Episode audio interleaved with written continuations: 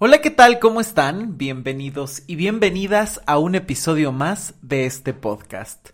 Yo soy Luis Miguel Tapia Bernal y como cada jueves aquí un nuevo episodio, un nuevo tema para poder seguir explorando la vida, las cuestiones y todo aquello que necesitas para empezar a crecer, a moverte o a traspasar esas fronteras que tanto te han detenido. Y bueno, pues el día de hoy eh, quiero hablar de un tema precisamente que tiene que ver con esas fronteras, esas barreras, esos límites, esas contenciones que el ser humano se puede poner, pero en este caso a través de la espera.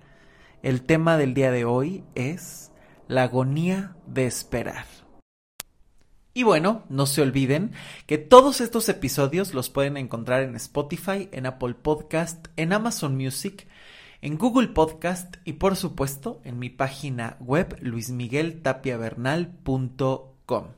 De todas maneras, toda esta información está en la cajita de donde nos estés escuchando y no te olvides de compartir que alguien le puede hacer falta o alguien lo puede necesitar. Y bueno, pues te voy a contar la experiencia o donde empezó la reflexión para empezar a crear este podcast. Eh, en el último taller que di hace poco, acá en la Ciudad de México, eh, salimos todos a comer. Eh, normalmente pues sean distintas dinámicas. Cuando he salido a otros estados, pues a veces los organizadores ya mismo contrataron el servicio de comida y se come en ese lugar. O a veces ya se tienen lugares como asignados para salir a comer. Pero acá en la Ciudad de México me toca muchas veces organizar también a mí los talleres. porque vivo acá. Y eh, pues normalmente decidimos el grupo, se les da opciones y ya sea que cada quien quiera ir por su lado o como se crea como muy buena química, normalmente vamos a comer entre todos. A mí me gusta mucho salir a comer porque como que eso permite orearse un poquito, desconectarse de lo que se ha trabajado, relajarse, darse un tiempo, descansar y regresar para retomar eh, todo lo que se tiene que seguir explorando. Eh, decidimos ir a un lugar que tenía tiempo que ya no íbamos, entre que la pandemia y demás. Decidimos dar eh, una oportunidad para regresar. Y en un principio eh, todo iba como bien. nos sentaron, nos asignaron mesa y demás. Y todos estábamos con muy buen mood, estábamos platicando de que las experiencias, recuerdos o la gente conociéndose entre ellos, en fin. No nos dimos cuenta y poco a poco el tiempo fue pasando. Ya la gente empezaba a decir, oye, pero es que ya tengo hambre, oye, ya se tardaron un poco. Pasaban, nos tomaban la orden, nos decían que en cinco minutos, en fin. Cuando nos dimos cuenta ya había pasado una hora y no nos habían traído más que un par de bebidas. Después de eso, eh, todavía pasaron como otra media hora para que empezaran a llegar los platillos y al final de cuentas eh, el chavo que estaba a cargo de la cocina sale y me dice, perdón, no puedo ya con el pedido, tengo otros dos pedidos muy grandes, estoy solo en la cocina, no han llegado los trabajadores y no tengo todos los ingredientes. Les damos el servicio gratis, eh, pero ya no podemos dar las órdenes completas. Recuerdo que de este tema se habló muchísimo en el taller, todos estaban muy sorprendidos, obviamente muchos tenían un montón de hambre o teníamos un montón de hambre, ya era tarde. Total que después ya solo salimos, picamos como alguna otra cosa, comimos lo poco que nos sirvieron y se acabó. Eh, y nos puso a reflexionar muchísimo, ¿no? Por un lado es como el, oye, pues a lo mejor desde el principio nos pudo haber dicho, ¿sabes qué? No puedo, estoy ahorita sobrepasado en tiempo, en espacio, pero a lo mejor vuelvan muy pronto, me disculpo de antemano, en fin. Desde ahí muchas veces se notan eh, las formas en las que se maneja la comunicación. A veces queremos o creemos que podemos abarcarlo todo, cuando a lo mejor un no a tiempo podría hacer que la situación sea menos incómoda, menos frustrante para todos y no jugar con el tiempo de nadie ni con los recursos de nadie. Porque claro, muchas veces uno dice, bueno, sí puedo, le voy a echar ganas, es que los trabajadores ya vienen, eh, es una buena oportunidad, es un grupo grande. Pero también muchas veces se tiene que reconocer los límites y decir, oye, pues sabes que este no era un buen momento, no estoy listo, y obviamente dejar una mejor impresión o tratar de dejar la mejor impresión posible. Eh, por supuesto, casi todos los participantes estaban comentando el tema de, oye, ¿qué pasó? Es que cómo nos hicieron esperar muchísimo y demás. Y casualmente, la gran mayoría de los participantes venían a trabajar cosas de espera, de que tenían muchos proyectos detenidos, que llevaban mucho tiempo esperando y algo no ocurría. Y de repente uno dice, bueno, pareciera que son esas cosas que te vienen a mostrar la incomodidad, la agonía y el cansancio que es esperar. Porque de verdad, esperar es muy cansado, es agotador. Y muchas veces no se ve. En esa experiencia sí nos pasó. Estábamos platicando tan a gusto, el clima estaba bien, había muy buena química en el grupo. Entonces, en un principio no se había notado que llevábamos tanto tiempo esperando. Incluso yo mismo no me había percatado hasta que alguien dice, oye, pero es que ya llevamos una hora esperando. Y entonces fue como de, ¿en serio? ¿Cuántas veces esto no te ha ocurrido? Que ni siquiera te das cuenta cuánto tiempo has esperado determinada situación o persona en tu vida porque la espera te puede ir anestesiando y te puede llevar incluso años porque te has hasta acostumbrado o la has visto como normal. Y muchas veces se puede caer en muy distintas trampas. Las trampas más comunes pueden ser la postergación, ¿no? Todo el tiempo estás en el bueno, luego, es que ahora sí el jueves, ya la siguiente semana empiezo en serio. Eh, puede ser también el vivir en el cansancio eterno. Híjole, es que estoy agotado, he hecho tanto, es que no he podido hacer tal o cual cosa porque estoy tan cansado, pero entonces ni descanso ni me muevo. Porque claro, estás agotado de tanta energía que inviertes en esperar. También se puede manifestar o se pueden crear trampas por la espera como el enojo o la envidia. Me molesta esta situación, pero te quedas ahí, no hay ningún movimiento. La envidia es que el otro tiene, mira qué bien le va, pero no sabes por qué se atrevió o por qué está donde está y tú no. Eh, también puede ser que muchas veces eh, te puedes sentir constantemente en pausa, o sea, es que estoy haciendo un montón de cosas, pero parece que nada se mueve, parece que todo sigue un tanto igual y entonces te da esa sensación de estar completamente detenido, eh, de no salir de la misma situación o también puede ser que algo que es como se manifiesta la espera puede ser que eh, estás esperando que alguien más te dé lo que tú necesitas. Contactos, amor, cariño, eh, en fin, ¿no? La seguridad, el riel, algo. Y vamos a empezar con las definiciones, porque cuando yo leí la definición de la RAI de la espera, uno tiene el tema clarísimo. Esperar significa tener esperanza de conseguir lo que se desea, creer que ha de suceder algo, especialmente si es favorable, permanecer en sitio a donde se cree que ha de ir alguien o en donde se presume que ha de ocurrir algo. Esperar también significa no comenzar a actuar hasta que suceda algo y poner en alguien la confianza de que hará algún bien. Si nos fijamos, tiene que ver con eso. Me quedo en el mismo lugar, ya sea para que me encuentren o ya sea para encontrarme a alguien. Estoy esperando que llegue la persona indicada para que yo pueda moverme. Tengo la esperanza de que se dé algo casi por obra de magia sin mover un dedo creo que va a suceder algo y me decreto y hago todo lo, lo, mejor para que llegue lo más bonito, aunque a lo mejor no estás haciendo lo correcto para generarlo, para crearlo. Y aquí les vuelvo a recomendar, por favor, que escuchen el episodio de las trampas del pensamiento positivo, porque muchas veces hay situaciones muy incómodas que precisamente por estar en esta espera, en este decreto de mira, enfócate solo en lo positivo, se te pueden ir años desperdiciando tu vida en una trampa de esperar lo mejor sin atreverte a crearlo realmente. Ahora, ¿cómo se manifiesta la espera? Muchas veces son o creo que uno de los elementos más importantes son los pretextos. Siempre hay pretextos, siempre. Es que el clima está raro, es que salgo muy tarde de la oficina, es que no tengo tiempo de conocer a nadie, es que si la persona hiciera tal cosa yo podría hacer, pero como no ocurre no hago. Siempre hay pretextos. Siempre que estás en la espera hay pretextos. No puedo porque fíjate que, y ahí se dan explicaciones interminables, teorizaciones, horas y horas de hablar de lo mismo para justificar y seguir en lo mismo.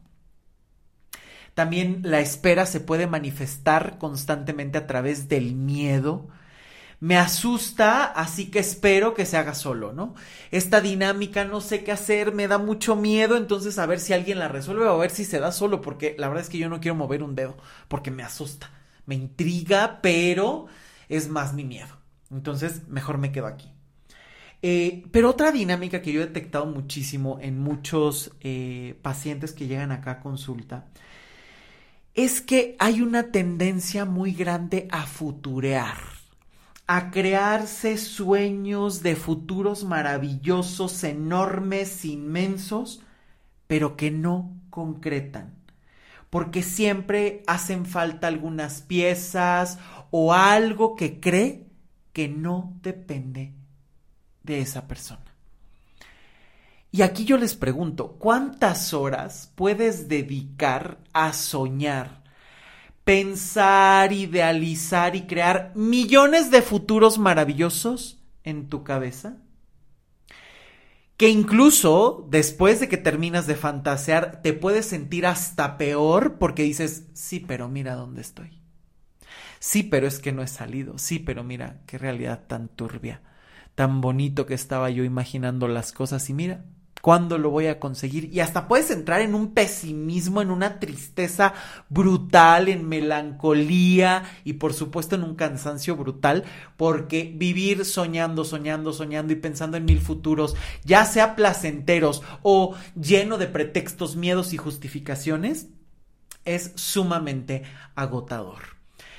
Pero ojo, porque aquí también hay que diferenciar algo. Una cosa es estar futureando todo el tiempo de el día que llegue tal cosa, el día que compre tal cosa voy a ser feliz, el día que me den ese trabajo, en serio ahí voy a estar más que feliz, porque mientras tanto no.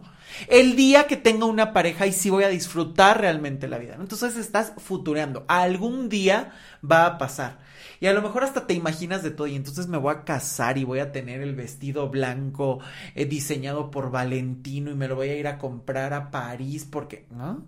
O este, me estoy imaginando que no, bueno, el día que me den ese trabajo, con eso me voy a comprar el carro y voy a juntar para irme todos los diciembres a recorrer el mundo. Y entonces estás todo el tiempo imaginando, creando futuros que no existen. Pero ojo, tampoco significa vivir sin futuro.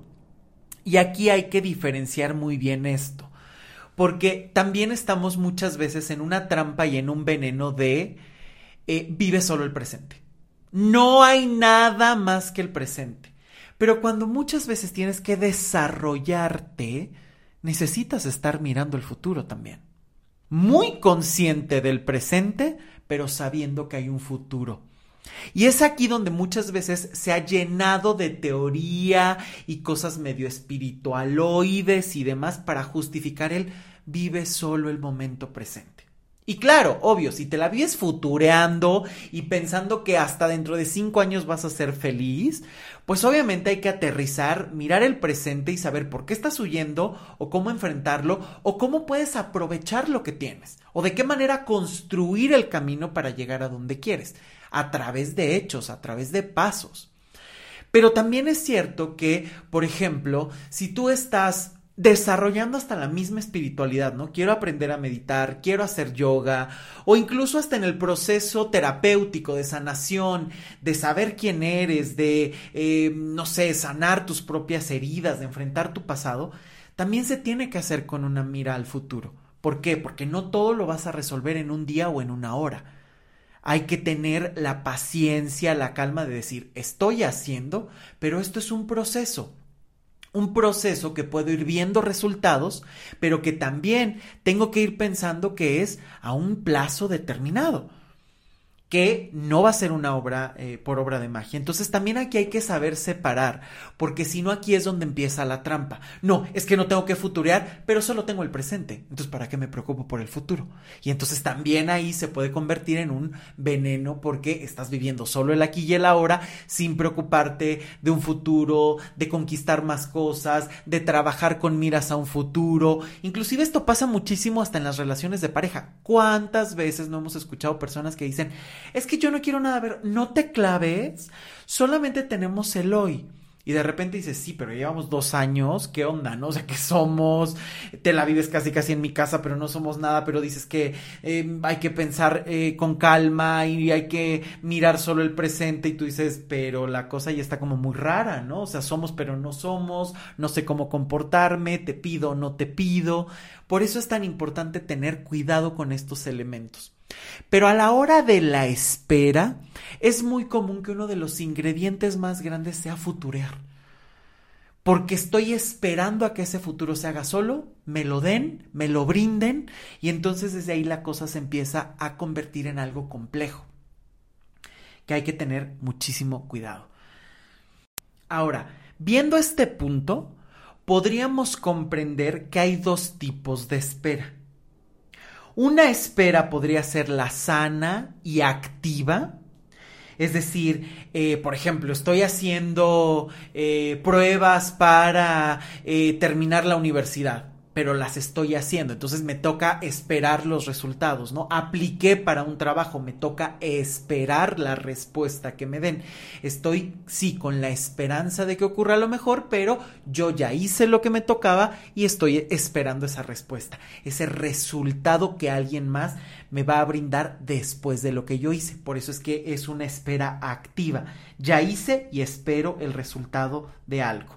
Eh, quiero dominar una técnica. Entonces eh, tengo esa espera de decir, ok, sí, a la primera no me va a salir. Nadie aprendió ni nació caminando, bailando, sino que lo tuviste que ir aprendiendo y a veces hay momentos de frustración, de incomodidad, de injusticia, de es que me gritó el maestro y me dijo que tenía que hacerlo mejor cuando estoy dando lo mejor de mí.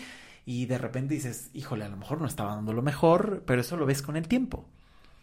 Pero esa es una espera activa, ¿no? Tengo que esperar a que mi cuerpo se vaya acostumbrando, tengo que esperar a que el conocimiento se vaya desarrollando para que pueda obtener un resultado, pero lo voy a obtener porque estoy haciendo algo. Eso es una espera activa, un tanto productiva. Pero también está esa espera que es muy pasiva y que puede ser muy disfuncional, que es la de vivir añorando a alguien o esperando que el cambio se dé sin que yo mueva un dedo. Que llegue alguien más y me quite, me dé, me resuelva, me ponga, o que simplemente la vida y el universo conspiren a mi favor y solito se ve. Aunque a lo mejor llevas en ese pensamiento años sin que haya modificación, sin que haya un resultado distinto del que ya sabes, tienes y conoces. Ahora, ¿cómo saber en qué tipo de espera estás? Si estás en una situación eh, de espera activa o no, si estás en una situación que es funcional o disfuncional. Primero hay que recapitular, y esto de verdad te invito, la situación que te incomode o que estés en esa espera de algún resultado, palabra o solución. Primero que nada, pregúntate, ¿cuánto tiempo llevas en esa situación? ¿Son horas? ¿Son días? ¿Son semanas? ¿Son meses? ¿Son años? ¿Son décadas? ¿Cuánto llevas en esa espera. ¿Cuánto tiempo? Porque de verdad, a veces algo que parece tan elemental no lo es. Hay personas que no se han dado cuenta de cuánto han desperdiciado su vida y su tiempo esperando una respuesta o una solución que no llega. Así que a recapitular, ¿cuánto llevas en esa situación? La segunda pregunta sería, ¿qué te ha mantenido ahí? La comodidad, el miedo, la angustia, pero a ver, para responder esto, no te justifiques ni busques explicación. Nada de, o sea, es que sí he tenido miedo, pero ha sido porque fíjate que en 1997, sin justificación. Para poder llegar a la raíz de las cosas tenemos muchas veces que dejar de adornarla, de teorizarla y de justificar el por qué estás ahí. Porque muchas veces esa justificación es el resultado del problema, la manera en la que te lo has explicado y te has mantenido ahí. Así que cuidado con esto. Entonces, ¿qué te ha mantenido ahí sin justificación? sin tantas ideas. Inclusive si te cuesta mucho trabajo responder esto, pues a lo mejor vete a lo que sientes, emocionalmente o físicamente. Me incomoda estar esperando a que mi pareja me diga si sí se va a quedar o no se va a quedar. ¿Qué siento? Híjole, me duele el estómago, me da miedo, me da tristeza, es que me enoja, es que... Con eso es suficiente. A lo mejor no tienes todavía toda una explicación, pero ya el saber cómo estás es un buen punto de partida para empezar a explorar qué te ha mantenido ahí. ¿Qué sientes? Ahora, otro punto que es muy importante para poder diferenciar cómo estás o qué tipo de situación o hacia dónde puedes transitar es, ¿tu situación tiene solución? ¿Eso que tú estás esperando tiene solución o no la tiene? Porque muchas veces eh, hay una aferración. O sea, no sé, tipo, ya tu pareja te dijo, no quiero nada, ya te está casado con hijos y tú dices, pero es que va a volver. Es que me dijeron, es que yo creo, es que yo espero, va a volver, ¿no? Y llevas cinco décadas en la espera de que deje a la otra y regrese contigo y eso no pasa, ¿no? Y entonces dices, no tiene solución porque hasta las cosas te están mostrando que no es por ahí el camino, ¿no? Eh, no sé, es, por poner un ejemplo. Eh, otra pregunta que te podrías hacer es, ahora, ok, ¿tienes solución? ¿De quién depende? Esa espera que tú tienes, ¿de quién depende? ¿Depende de ti o depende de otros? Y aquí es donde se empieza en una de las trampas más grandes. Depende de mí y me justifico. O no sé qué hacer y entonces me regreso al mismo punto. Pero muchas veces es aquí donde empieza la trampa más grande, la más invalidante. Es que como depende de la otra persona, yo no puedo hacer nada. Como estoy esperando que sea mi pareja la que decide si se quiere quedar conmigo o no, yo no decido nada y me mantengo en la espera aunque a lo mejor me enojo, aunque después le reclamo o aunque lo uso precisamente para incomodar al otro. Mira cuánto tiempo te llevo esperando y yo estoy aquí. Mira cómo me haces esperar. Hasta lo puedes usar a tu favor. Entonces hay que tener cuidado porque aquí es donde está una de las mayores trampas. Si la otra persona no te da una respuesta, tú también puedes dar una respuesta. Tú también puedes tener un posicionamiento o incluso poder delimitar y determinar ¿Cuánto tiempo vas a esperar? Ok, vale, estoy esperando la respuesta de un trabajo. Pues no me voy a quedar esperando tres años.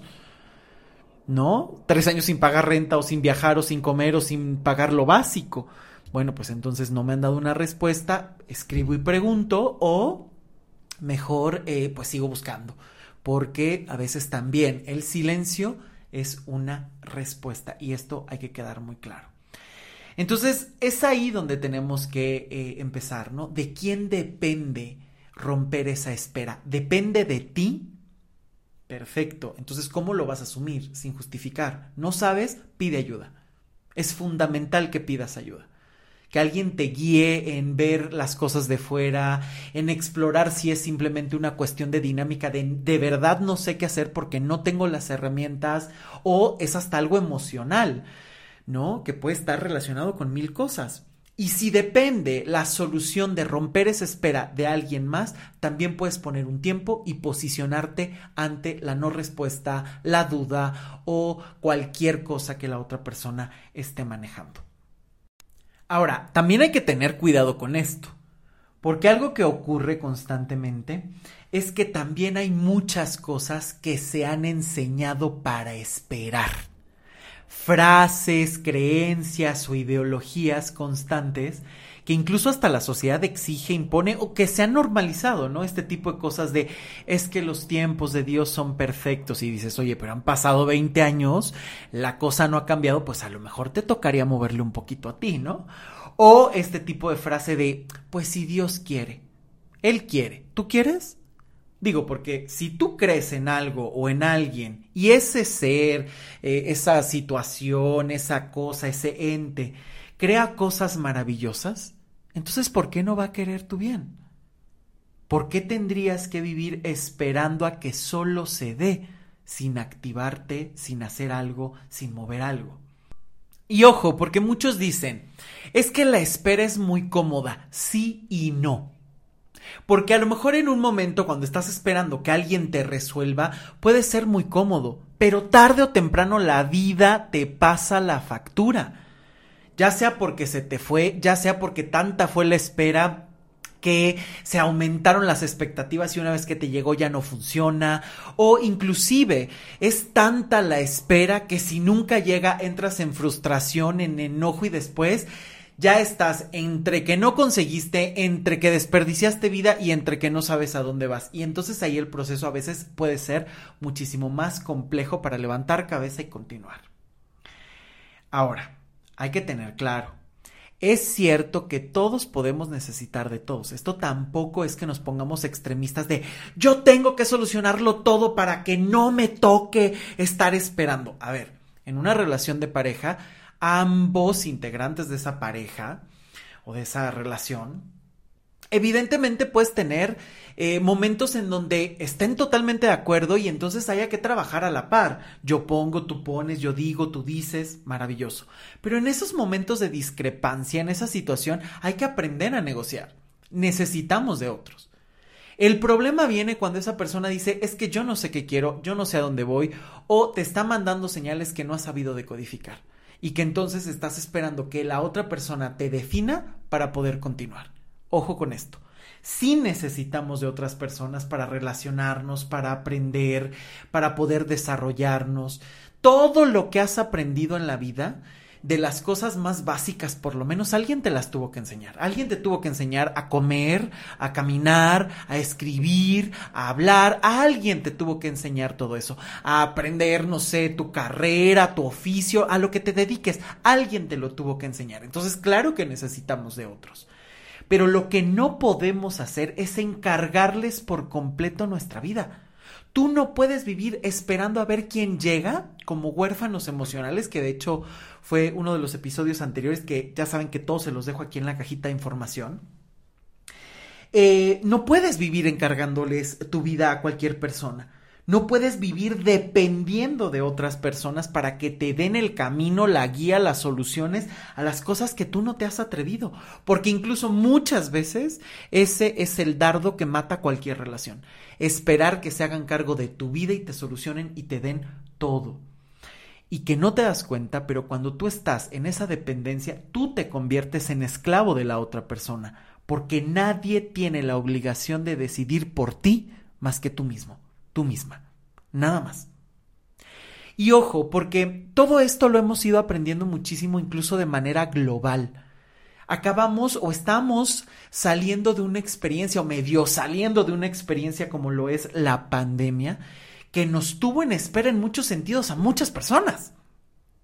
No, no, no, métanse a sus casas solamente 15 días, 20 días, 30 días, 2 meses, 3 meses, medio año, un año, dos años. O sea, no sabías cuándo iba a ocurrir.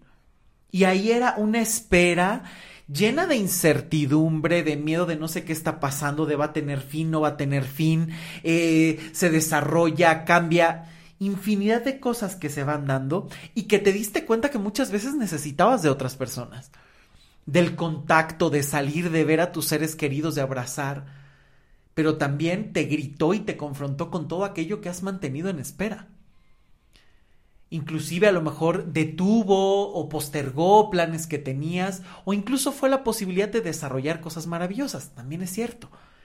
Pero de que hubo una espera en la pandemia la hubo porque habían cosas que no dependían de ti, por más que tú te cuidaras en tu casa. Inclusive por más que se tengan todas las vacunas y se esté cuidando constantemente, hay cosas que no dependen de ti. De los países donde no han llegado completamente las vacunas, de las personas que eh, a lo mejor siguen todos los protocolos pero aún así se han enfermado y están en una situación de gravedad o de cuidados constantes o que, o que se quedaron con secuelas, en fin. La sociedad ya no es la misma después de esta pandemia. Y algo que nos ha enseñado es precisamente que hay que conectar con uno, que necesitamos de otros y que también la espera puede ser terrible. Porque quién no llegó a desesperarse durante esta pandemia o quién no llegó a sentirse abrumado ante el miedo, la incertidumbre y las circunstancias tan tenebrosas en las que se podía estar. Y es que justamente el problema de la espera es que casi siempre la más tóxica tiene que ver con alguien más. Casi siempre. Por supuesto que hay toda una dinámica que tiene que ver contigo, con lo que tú no te quieres hacer cargo o con lo que te da flojera y pereza, pero en muchas justificaciones o formas en, en, en cómo se está pensando o estructurando incluso el pensamiento, la acción, tiene que ver con que crees que el otro es necesario y es ahí donde, por supuesto, es muy fácil lavarse las manos. Es que el otro es el que no me ha respondido. Es que si yo tuviera esos amigos influyentes que me dieran trabajo, obvio me iría genial. Pero tú qué has hecho para construir esa vida? ¿Qué has hecho para moverte? ¿Qué has hecho para tratar de hacer algo distinto a lo que has venido haciendo? Porque también a la, a la, gente le encanta y cree que se pueden obtener resultados distintos haciendo lo mismo y eso no funciona y a veces no te das cuenta. Por estar en el problema simplemente creíste que cambiaste de tono y ya hiciste algo completamente distinto. Y no es cierto. Puedes estar mandando el mismo mensaje, solo que le variaste la entonación, por lo tanto sigues haciendo lo mismo. Hay que tener mucho, mucho cuidado con esto. Porque aquí uno de los elementos más importantes es saber diferenciar si te toca o no te toca crear, activar o hacer algo para modificar esa espera. Porque ojo, hay esperas que son inevitables. Tampoco nos vamos a poner extremos y a globalizar todo en un solo concepto. Hay esperas que son inevitables la espera de ver si un tratamiento funcionó o no, eh, los resultados de una prueba, en fin, son cosas que están ahí. Pero ¿qué pasa cuando hay esos elementos que ni siquiera están en tus manos, pero estás esperando?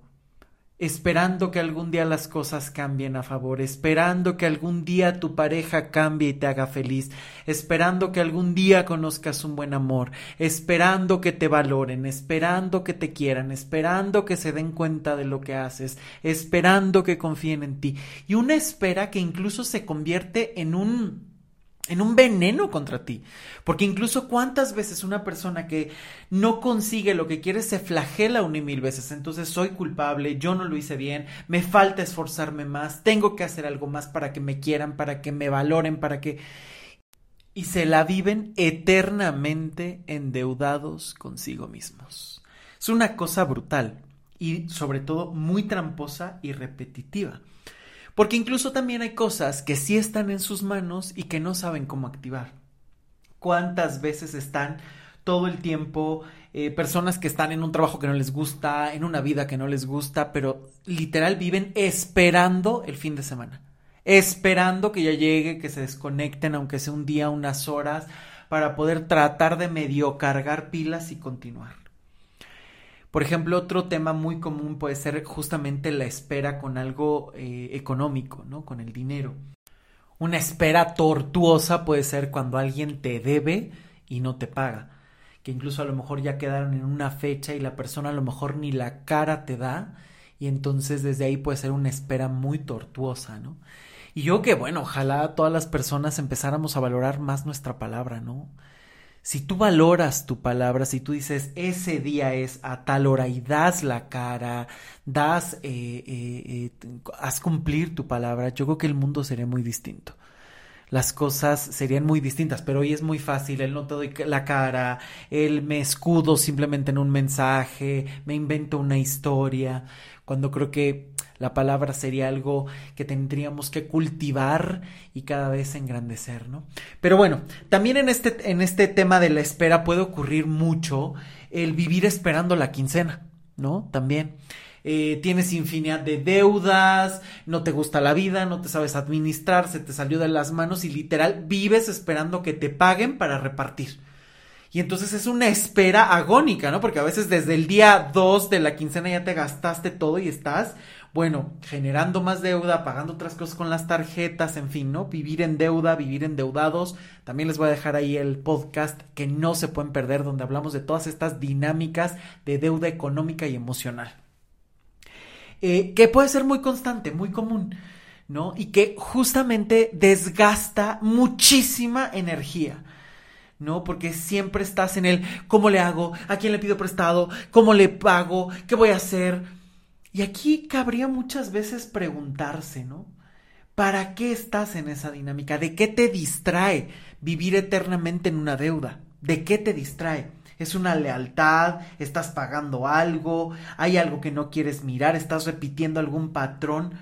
Porque claro que se puede vivir distinto, pero ¿por qué estás en esa situación? ¿Hace falta una asesoría financiera? ¿Es algo más emocional? Porque yo creo que muchas veces tiene que ver con eso, ¿no? Vivir en deuda y vivir esperando el dinero para pagar, eh, ya sea que lo tengas seguro cada quincena o cada pago que te hagan, o ya sea que estés ansiando en buscarlo, casi siempre tiene que ver también con algo emocional, siempre. Pero esa espera puede ser muy desgastante, muy agónica y sobre todo que te puede privar de, muy, de muchos momentos en la vida, ¿no? Porque la espera te puede estancar la vida entera. Y puedes empezar con un tema y empezar a estancarlo todo. Eso pasa con los malos amores ese amor que dices es algo emocional, pero empieza a afectar tus relaciones de amistad, de familia, tu propio trabajo, te desconcentras, te desequilibra económicamente. Muchos temas empiezan con esa espera de ya va a cambiar, ya va a pasar, ya ahorita que consigamos tal cosa, y empieza a afectar infinidad de cosas alrededor que puede convertirse en un infierno. No se pierdan el episodio de la semana pasada para saber si realmente estás viviendo en el amor, un amor que te hace crecer. Todos se los dejo aquí en la cajita de información. Porque de verdad esperar te puede estancar la vida porque no puedes accionar. Es vivir esperando limosna. Y esto es un peligro porque incluso también puede ser muy fácil que lleguen falsas personas, falsos amigos, falsas parejas que te prometan infinidad de cosas y en tu desesperación termines creyendo, termines cayendo en esa trampa, deslumbrado eh, por una persona que ni siquiera es lo que dice ser o que incluso puede tener intenciones nefastas. Es decir, esperar también te pone vulnerable y puedes estar desperdiciando infinidad de recursos, de energía, esperando que algo suceda cuando todo está en el mismo lugar o hasta empeorando. Y es aquí donde yo te pregunto, ¿vale la pena vivir esperando? ¿De verdad? Porque estás desperdiciando el tiempo, que es lo más valioso, lo que no vuelve. Si hay algo que no puedes desperdiciar, si hay algo que no tiene retorno, es el tiempo. Alguna experiencia dura, difícil o incómoda en la vida la puedes a lo mejor resignificar si la trabajas, si la enfocas, puedes posicionarte de otra manera. Pero la muerte y el tiempo pasado es irreversible no los puedes modificar. Nadie puede decir voy a viajar 20 años atrás y voy a dejar de esperar a esta persona y voy a tomar las riendas de mi vida y le voy a decir que no. Eso no se puede hacer. Podrás posicionarte después de tanta espera, después de tanto sufrimiento, posicionarte de otra manera y reconstruir tu vida, eso se puede. Pero no puedes vivir desperdiciando tu tiempo y esperar que tarde o temprano regreses a cambiarlo, porque eso no va a ocurrir. El tiempo es sagrado, no vuelve, no hay forma de volver. El segundo que acaba de pasar no va a volver. Y puedes desperdiciar muchas cosas, pero de verdad no desperdicies tu tiempo.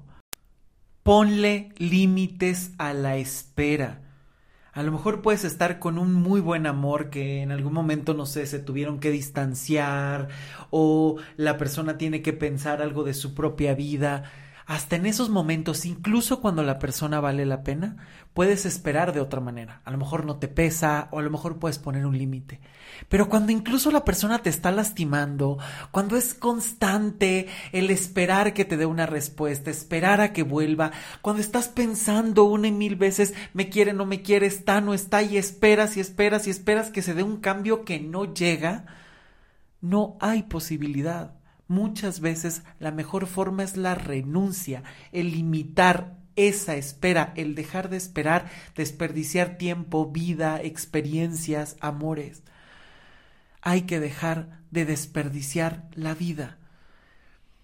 Que muchas veces, y eso ocurre, gran parte de los problemas de la espera es porque puede ser porque te aferras a algo que no es que la vida te está mostrando una y mil veces no es para ti, pero tú sigues diciendo, es que ese es el puesto que yo quiero, es que ese es el trabajo por el que yo he luchado, es que esa es la persona, amor de mi vida, aunque no esté conmigo, pero yo aquí voy a estar porque le juré que iba a esperarlo toda la vida. Y todos esos elementos te estás aferrando a algo que ni siquiera te da una respuesta, esperando un cambio, esperando que llegue, cuando te estás perdiendo de todo lo demás. O muchas veces estás ocupando tantos lugares que no te corresponden, que es ahí donde también empieza tu espera. Quiero conseguir este trabajo, quiero conseguir esta pareja, pero estoy a cargo de toda mi familia, en lugar de ser hijo soy casi casi el proveedor hasta de mis papás, vivo cuidándolos, no tengo tiempo para mí. Pues ¿cuándo va a entrar una pareja?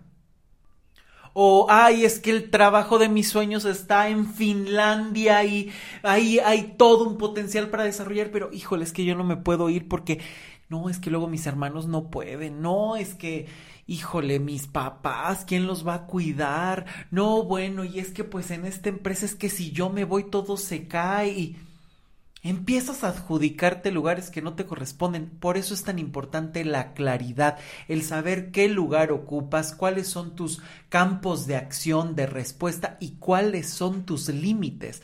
Porque si no puedes estar manteniendo tu vida en espera, tratando de ayudar a la vida de otros, cuando a veces ni te lo pidieron, ni te lo agradecen y peor aún, ni es necesario porque muchas veces el ser humano se endilga papeles que no le corresponden por creer que es lo que toca, aunque la realidad no sea así.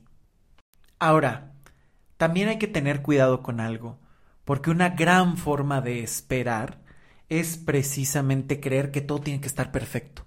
Solo hasta que estén las condiciones perfectas, estáticas, únicas y maravillosas, la conjunción astral, física, química para poder aventarme, solo así me puedo aventar. Pero como la conjunción de astros le falta 20 años y como todavía la cuestión química no está desarrollada, ahí empiezas a poner infinidad de pretextos. A veces no hay momentos perfectos. Hay acciones constantes, decisiones que se toman que son las que realmente generan el movimiento. Porque a veces lo difícil es el primer paso.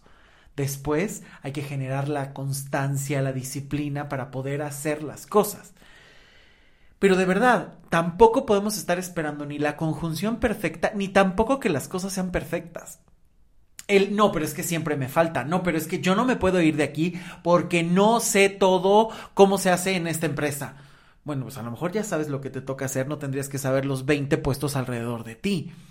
¿no? Para poder avanzar. A lo mejor ni siquiera se necesita. A lo mejor eh, eres mercadólogo y trabajas con químicos. Puedes desarrollarte en muchas otras áreas, haciendo cualquier otra cosa, ¿no? Por eso es que tampoco hay que caer en esta, en esta trampa de me estoy esperando hasta que todo esté perfecto. Porque entonces déjame decirte que vas a vivir en la eterna espera, porque la perfección no existe. Siempre puede haber algún elemento disonante que hay que respetar, pero que hay que seguir. Porque también aquí está eh, muchas veces una de las trampas más comunes, ¿no? No, es que parece que todo está en contra, es que seguro no es mi camino cuando a lo mejor tienes una primera traba y ya te tuviste ahí. Si ya ves que esto es constante, que infinidad de cosas, intentos, estudios y demás no dan resultado, antes de creer que no es para ti, primero pregunta qué está pasando. Por eso es tan importante trabajarse a uno mismo. Esa tendría que ser la asignatura constante y que todas las personas tendríamos que desarrollar. Ese trabajo personal. Todo ser humano tiene que hacerlo, todo, porque es la mejor forma de conocerte, de adueñarte de ti y justamente saber si no te estás metiendo el pie, no estás repitiendo patrones, no estás mirando algo de ti que esté obstaculizando para después decir, ah, a lo mejor sí, este no es mi camino, estas son circunstancias no favorables, no estoy en el lugar correcto, simplemente no es por donde me gustaría ir o donde debo ir, porque hay otras muchas posibilidades. Porque claro, sí, parece que muchas veces la vida nos está hablando. Lo del taller a mí me sorprendió muchísimo, ¿no? Estás trabajando constantemente el tema de la espera y ¡pum! se da el primer día a la hora de la comida una espera en la comida, en algo que todo el mundo estaba esperando y que se fue dando con muchos matices y que ni te diste cuenta cuando pasó el tiempo. Claro, ahí está. Sí, hay momentos en donde la vida te habla. Hay situaciones que te están gritando. Estás con esa relación de pareja y parece que todo se empieza a caer. Dejas a esa persona que era súper tóxica, la relación, que a lo mejor también le cooperaste, pero se dejan y hasta parece que la vida empieza a florecer. Sí, todo eso puede pasar, pero todo eso parte, esa selección, ese esa disyuntiva de decir es mío o es de otro tiene que ver con cómo te has adueñado de ti. Si no, no sabes interpretar las señales. La mejor forma de interpretar las señales es haciéndote caso a ti, respetándote y sabiendo tu idioma. Y sobre todo, habiendo trabajado una serie de heridas. ¿Por qué? Porque muchas veces puedes obstaculizar tu vida o mantenerte en esa espera porque dices no quiero que me vuelvan a lastimar como ya me ocurrió. Y son temas del pasado que tarde o temprano hay que trabajar para poder continuar. Y bueno, otro error muy común igual con toda esta cuestión de decretos y demás, es el estar en situaciones incómodas y decir, bueno, voy a esperar que la vida me sorprenda. Estás en una situación a lo mejor vulnerable, de una herida, de inseguridad, de incomodidad, de injusticia, de lo que sea. Y si tú estás esperando que la vida te sorprenda, híjole, puedes estar en un riesgo constante porque ya estás en una posición que no te gusta, y todavía estás esperando que algo se mueva externo para que te dé la solución. A ver, ojo, sí, entiendo que hay muchos momentos que puedes estar en un cansancio brutal, en un de verdad ya no saber qué hacer, y a veces a lo mejor sirve parar un poco y de repente también es cierto, ocurren cosas sorprendentes que de la nada se abre un camino y demás, pero tampoco puedes estar esperando que eso ocurra siempre. O tampoco puedes vivir creyendo que todas las respuestas llegan de afuera porque también tienes que crear y repito, saber interpretar, porque si no ahí se te puede ir la vida esperando, ¿no? En el me siento mal, estoy mal, pero bueno, dejaré que la vida me sorprenda, que me llegue la pareja que tanto quiero solita, sin hacer nada. Y entonces en esos puntos no estás asumiendo la responsabilidad que te toca. Eh, y por supuesto, de verdad, si es más que evidente que la persona, la situación no se está dando y te mantiene en espera, decide tú. De verdad, hay silencios que gritan más que cualquier palabra. No se te olvide esto. Porque dejar de esperar también es un acto de amor a tu vida, a ti y a la vida de los demás. Es un acto de responsabilidad, de crecimiento y de madurez. Hay pausas necesarias para tomar fuerza, para reevaluar las cosas, para aprender técnicas o herramientas, pero incluso todo eso puede ser activo. Estoy contemplando, estoy haciendo algo. Estoy aprendiendo algo, estoy haciendo algo. Me estoy permitiendo descansar, estoy haciendo algo.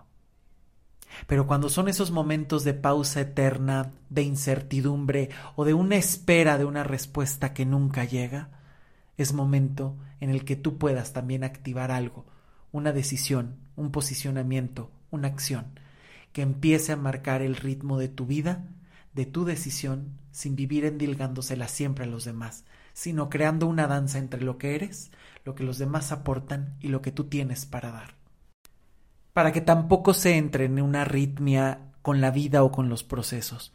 porque muchas veces puedes estar esperando y haber pasado muchísimas pausas en el trabajo, en la vida, en la salud, con la pareja, y entonces de repente cuando realmente toca vivir un proceso con calma es de, sí, ya desperdicié cinco años de mi vida en una relación terrible, pero ahorita que termino, ya. O sea, en dos consultas quiero salir adelante y en tres días quiero reconstruir mi vida, me corto el pelo, cierro ciclo, se acabó el tema, bye. Borrón y cuenta nueva, ¿no? Cuando a lo mejor no has aprendido nada, cuando todavía falta vivir un proceso de aprendizaje, de recapitulación, de vivir haciendo. También hay que tener cuidado con esto, ¿no? Que no entres en esta arritmia, que cuando toque, hagas, y esa creo que es la diferencia, justamente. Una espera en momentos que puede ser activa, que te lleve a realizar acciones a tu favor o para eh, favorecer la situación y esas acciones que solo te empantanan, te pausan y te mantienen sin hacer nada son las primeras que hay que modificar. Y muchas veces para eso se requiere honestidad, claridad, ayuda de alguien más y procesos completamente sinceros y responsables, porque la espera puede ser una agonía, pero también puedes decidir no estar en ella. Muchísimas gracias por llegar aquí. No te olvides de compartir este episodio y gracias por dejar siempre tus comentarios, por seguirme en redes sociales, por todos los temas que me han ido sugiriendo y que poco a poco aquí van saliendo semana a semana. Nos escuchamos el próximo jueves. Yo soy Luis Miguel Tapia Bernal. Hasta pronto. Chao.